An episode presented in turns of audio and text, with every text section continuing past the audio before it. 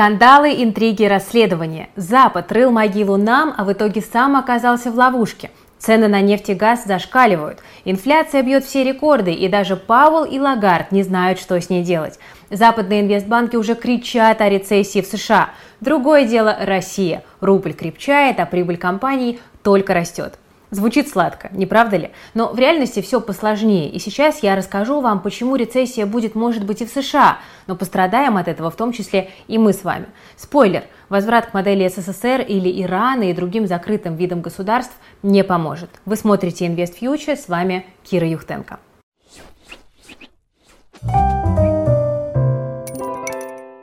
Ну, Откладываю в сторону голос господина Пьяных и начинаю рассказывать. Давайте возьмем среднестатистическую американскую семью. Допустим, отец семейства Бен имеет высокооплачиваемую работу в Тесла, у них дом, несколько машин, взятых в кредит. Скоро семья даже планирует купить электрокар. Дети учатся в частной школе, все члены семьи три раза в неделю обедают в ресторанчике и раз в год ездят в отпуск на Гавайи. Чтобы снять стресс, регулярно шопятся на сайте Amazon. Из-за очередной вспышки ковида в Шанхае на протяжении нескольких месяцев простаивают заводы Тесла. И более того, Тесла больше не может покупать цветные металлы по дешевке у России. Теперь это санкционный товар. И она вынуждена искать других поставщиков, то есть растут издержки производства. И вот в СМИ просачиваются новости о том, что Илон Маск намерен сократить часть сотрудников. И сам глава компании эти страшные слухи подтверждает. Что происходит? Бен лишается своей работы. Платить за все кредиты он больше не может. Часть имущества отходит банкам. Бен больше не может водить семью по ресторанам, ездить в отпуск и покупать на Амазоне. А теперь давайте представим, что проблемы не только у Теслы, но и у многих других компаний. И таких Бенов в стране стало много. И к чему это все приведет? Почти во всех секторах экономики снизится спрос. У ресторанов и магазинов, в которые раньше ходили такие Бены, да, у них резко упадет прибыль. Покупка электрокара у среднестатистических вот таких бенов тоже будет отложена в долгий ящик. Илон Маск посмотрит на результаты продаж, пожмет плечами и начнет закупать меньше цветных металлов и других сопутствующих товаров. Рестораны и магазины будут покупать меньше продуктов, ну и в целом вся экономика, следуя за снижением спроса, начнет производить меньше. То есть таким образом нефти, газа, металлов и другого сырья будет требоваться меньше, спрос на сырьевые товары в мире упадет. Вы спросите, как же Китай? Ну, так и китайцев на американских заводах в Шанхае и других городах тоже придется сократить. А значит, и в Китае начнут происходить ровно те же процессы. Мы сейчас даже не берем их внутренние проблемы. Так, интересно, а что в это время будет происходить у среднестатистической российской семьи? Российские сырьевые компании начнут получать в долларах, юанях и других валютах гораздо меньше денег, чем раньше, потому что спрос на сырье во всем мире упал. Прибыль переведут в рубли, чтобы расплатиться с сотрудниками и заплатить налоги. И когда государство увидит, что налогов кот наплакал, будет принято решение рубль просто-напросто девальвировать. И тогда при переводе валютной выручки в рубли можно будет получить больше рублей, а значит собрать номинально большую сумму налогов. Это позволит покрыть все расходы бюджета. Но вот только при снижении рубля импортные товары для россиян станут еще дороже. Давайте мы с вами возьмем для примера такую рядовую семью Букиных. Вот отец семейства, скажем, Геннадий, работал раньше в обувном магазине, но стоимость обуви в стране выросла, потому что огромная часть обуви импортируется из-за границы за валюту, и ко всему прочему люди стали покупать ее меньше, поэтому консультантов решили сократить. И наш Гена тоже попал под раздачу. Семья хотела купить еще одну машину, но в итоге была вынуждена продать ту, которая у них уже была, чтобы было на что жить. При этом в расходах пришлось затянуть пояса. Одежды, еды, всего необходимого теперь покупается меньше. О ресторанах, отпуске, покупке новой машины, ну понятно, речи даже не идет. Кто, кроме Букиных, от этого пострадает? Если таких семей будет много, то падение спроса приведет к снижению прибыли в других секторах экономики, а значит и к аналогичным сокращениям. Но вы скажете, это все какие-то абстрактные рассуждения, да, теория. Ну, давайте мы перейдем к практике. Но сначала спросим одного из экспертов InvestFuture, нашего шеф-редактора Евгения Попова, что же он думает по этому поводу. Что в мире происходит сейчас? Это уже рецессия или не рецессия? Как это можно определить? Есть ли у нас сейчас рецессия? Нет. Почему? Потому что многими экономистами, ну, по крайней мере, большинством экономистов принято считать, Рецессия – это падение экономики, снижение экономики э, примерно от двух кварталов. Некоторые вообще считают, что снижение экономики должно длиться аж 4 квартала для того, чтобы реально подтвердить рецессию. А рецессия, которая в данный момент может быть, она, конечно же, наступает по разным фронтам. То есть, а, допустим, а, аналитики Goldman Sachs, Morgan Stanley и так далее и тому подобное считают, что а, все же рецессия начнется с Европы, но не с Соединенных Штатов Америки. Но самое главное, то, что мы должны понимать, что все, что сейчас происходит в мире, это большая инфляция и увеличение процентной ставки ведущими центробанками ведет мир к стагфляции. То есть рецессия будет мировая. Друзья, а давайте рассмотрим на конкретных исторических примерах, как рецессия в США может повлиять на состояние мировой экономики. И для этого для начала вспомним самый известный кризис – Великую депрессию. Она вообще как-то отразилась на СССР, ведь нам как-то в школе про это же ничего с вами не рассказывали. Итак, 1929 год. В, казалось бы, сытом и благополучном американском обществе началась Великая депрессия. Как так вышло? В отличие от Европы, Штаты не были задеты ни Первой мировой, ни гражданской войной, ни революцией. И к 20-м годам 20 века США уже фактически были лидерами мировой экономики. Ревущие 20-е. Так назовут историки то золотое время джаза, кино и бутлегерства, а еще активного развития предпринимательства, технологии, конвейерного производства и потребительского кредитования, благо ставки для этого были низкими. Что же произошло? Как так получилось? Историки на самом деле до сих пор об этом спорят, но в целом к причинам Великой депрессии относят стечение факторов. Это и пузырь на фондовом рынке, и отсутствие какого-либо регулирования рынков, и неверная монетарная политика ФРС. Одни историки считают, что регуляторы тогда просто не знали, как управлять финансами, а другие, ну, например, господин Стариков, видят намеренный злой умысел в действиях ФРС. Ну, тут можно дискутировать. Давайте обо всем по порядку. Начало Великой депрессии традиционно связывают с крахом на фондовом рынке. Известно, что фондовый рынок был раздут дешевыми кредитными деньгами. Инвесторы, в основном это были банки, брали деньги в долг, лишь бы вложиться в растущий рынок акций и не упустить свой шанс. И в экономике тогда явно присутствовал дисбаланс между реальной экономикой и финансовой его надстройкой. Банкам было гораздо проще вложить деньги в растущий фондовый рынок, чем, скажем, в низкорентабельное сельское хозяйство. Не все компании, акции которых присутствовали на бирже, тем временем были прибыльными. Ценник на них был раздут всеобщим ажиотажем. Плюс тогда еще не существовало современных требований к эмитентам раскрывать о себе всю подробную информацию. Да, сейчас мы имеем возможность лучше эмитентов рассмотреть.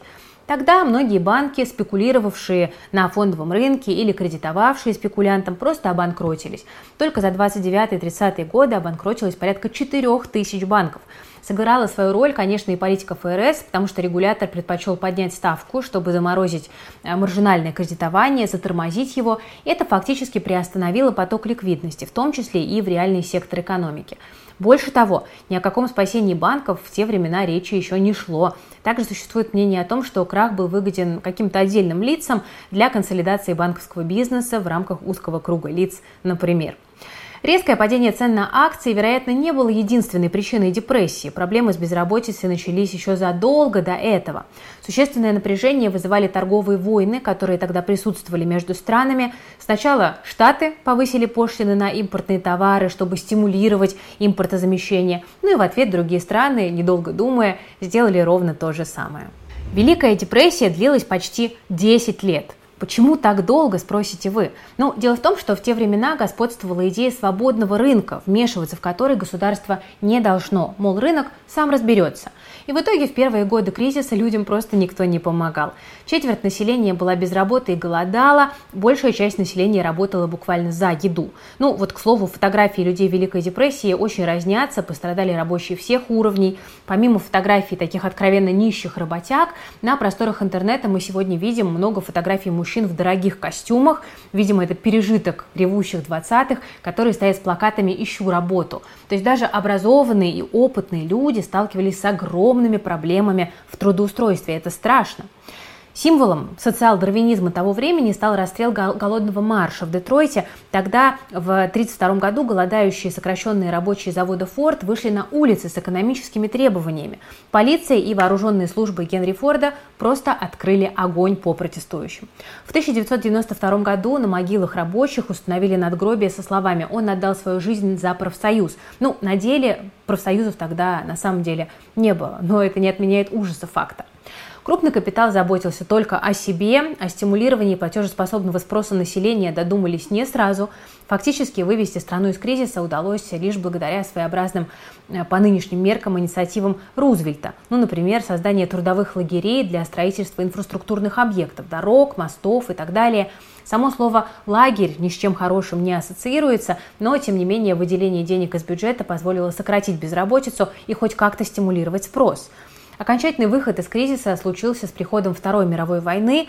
За счет чего? За счет госзаказов военной промышленности.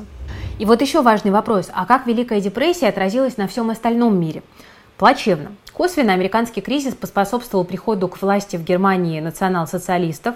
После Второй мировой войны США выдавали кредиты Германии, которая частично расходовала эти деньги на восстановление экономики, а часть отдавала европейским странам в качестве репараций. Когда в США начались проблемы, поток кредитных денег стал сужаться, и в результате этого проблемы возникли сначала у Германии, а потом по цепочке и у других э, европейских э, стран. Вот за первые три года, 29-32, промышленное производство в США упало на 46%, в Германии на 41%, во Франции на 24%, в Великобритании на 23%. Безработица выросла почти в 6 раз в США, более чем в 3 раза во Франции, в Германии, более чем в 2 раза в Великобритании. И в итоге Германия отказалась от всех своих обязательств, ну и, к слову, американские банки, финансировавшие Германию, кстати, не пострадали. Как так? А они секьюритизировали потоки от кредитов Германии. Они выпустили облигации, которые продали населению. Ну и в итоге, как обычно, пострадал кто? Правильно, население. А что СССР? Думаете, при Сталине такой фигни не было? Ну, вроде бы экономика уже была закрыта, но как бы не так. Несмотря на то, что такого уровня глобализации, как сейчас, тогда еще не было, СССР тоже от мирового кризиса пострадал. 30-е годы полным ходом шла индустриализация, задуманная Сталином, и принято считать, что достигнута она была э, исключительно благодаря труду и дисциплине советских рабочих, которые лопатами с нуля построили металлургические и прочие заводы. Но на самом деле это, мягко говоря, не совсем так. СССР активно закупал западное оборудование у тех же штатов и услуги иностранных инженеров, немецких, американских, там, проектировщиков, и за все это нужно было, как вы понимаете, платить. И несмотря на то, что западные страны официально СССР не признавали, торговля, однако, велась. Ну, все, наверное, помнят, как активно во времена Сталина экспортировали зерно на Запад, в то время как в стране был вообще-то голодомор. Так вот, экспортировали не только зерно, но и лес, и другие ресурсы, и время для экспорта выдалось крайне неудачным. Великая депрессия обвалила цены на все сырье, так что СССР, как и другие страны-экспортеры, например, страны Латинской Америки, такие как Аргентина, Бразилия, Чили, все эти страны испытали на себе все прелести мирового кризиса. Никто не спасся. Почему больше в мировой истории не было таких депрессий? Неужели люди научились на своих ошибках? Ну вот американский экономист Мюррей Ротбард однажды верно отметил. После катастрофы 29 года экономисты и политики решили, что это больше никогда не должно повториться. Чтобы успешно и без особых хлопот справиться с этой задачей, понадобилось всего лишь исключить из употребления само слово «депрессия». С того момента Америке больше не пришлось испытывать депрессий, ибо когда в 1937-1938 годах наступила очередная жестокая депрессия, экономисты попросту отказались использовать это жуткое название и ввели более благозвучное понятие – рецессия. Ну а сегодня человечество в эфемизмах и словотворчестве ушло еще дальше, и вместо слов «кризис» и «рецессия» используются такие слова, как «трансформация» и «время возможностей». Друзья, мораль сей басни такова. Великая депрессия пришла в те далекие времена, когда мировая экономика только начинала формироваться. Не было того уровня глобализации, который мы умеем сегодня, но, тем не менее, уже тогда мир смог на своей шкуре испытать влияние рецессии в США, даже закрытая советская экономика. Что уже говорить о кризисах современных, когда связано все – Вот по мере нарастания глобализации и также лидерства штатов в мировой экономике, роль рецессии в США стала более резко и быстро отражаться на других странах. И последним ярким примером крупного кризиса стал, конечно же, мировой кризис 2008 года. Я не буду сейчас его подробно описывать, там причины, последствия. На эту тему у нас на канале было отдельное видео, я оставлю ссылочку в описании. Но есть надежда на то, что нас не так сильно заденет, потому что западная экономика для нас закрывается. Ну, тут возникает резонный вопрос, а сможет ли нам помочь разворот на восток преодолеть вот эту рецессию в США, которая грядет с минимальными потерями? Давайте мы для ответа на этот вопрос снова обратимся к нашему Евгению. Спасет ли Россию разворот на восток, чтобы преодолеть эту мировую рецессию? Нет, конечно, потому что рецессия все-таки мировая.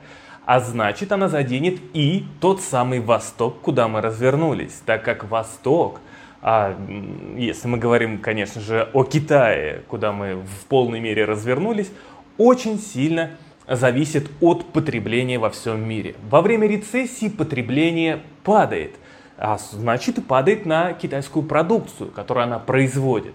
Если падает спрос на китайскую продукцию, собственно говоря, падают и производственные мощности, которые, конечно же, а, снабжаются огромным количеством энергетики, которую поставляем мы Китаю. Поэтому э, снижение мирового потребления влияет негативно на Китай, а Китай будет уже с нашим разворотом на восток влиять негативно на Россию. Поэтому Россию затронет мировая рецессия.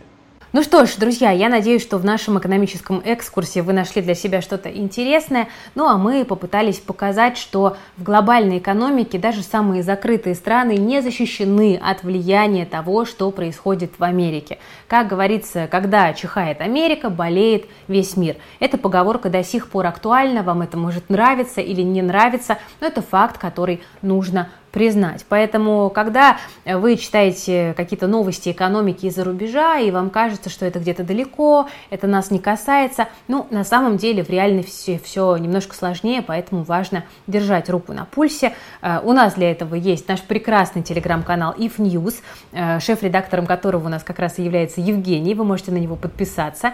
Ссылочка есть в описании к этому видео. Э, там ребята максимально оперативно и понятно рассказывают, что происходит в мировой экономике. А время такое, что э, нужно следить э, для того, чтобы принимать решения относительно своей жизни и своего кошелька. Так что держите руку на пульсе, ну и спасибо, что смотрели и слушали. Если понравилось, ставьте лайк, нажимайте на колокольчик. С вами была Кира Юхтенко и дружная команда проекта InvestFuture. Берегите себя и свои деньги. Всем пока!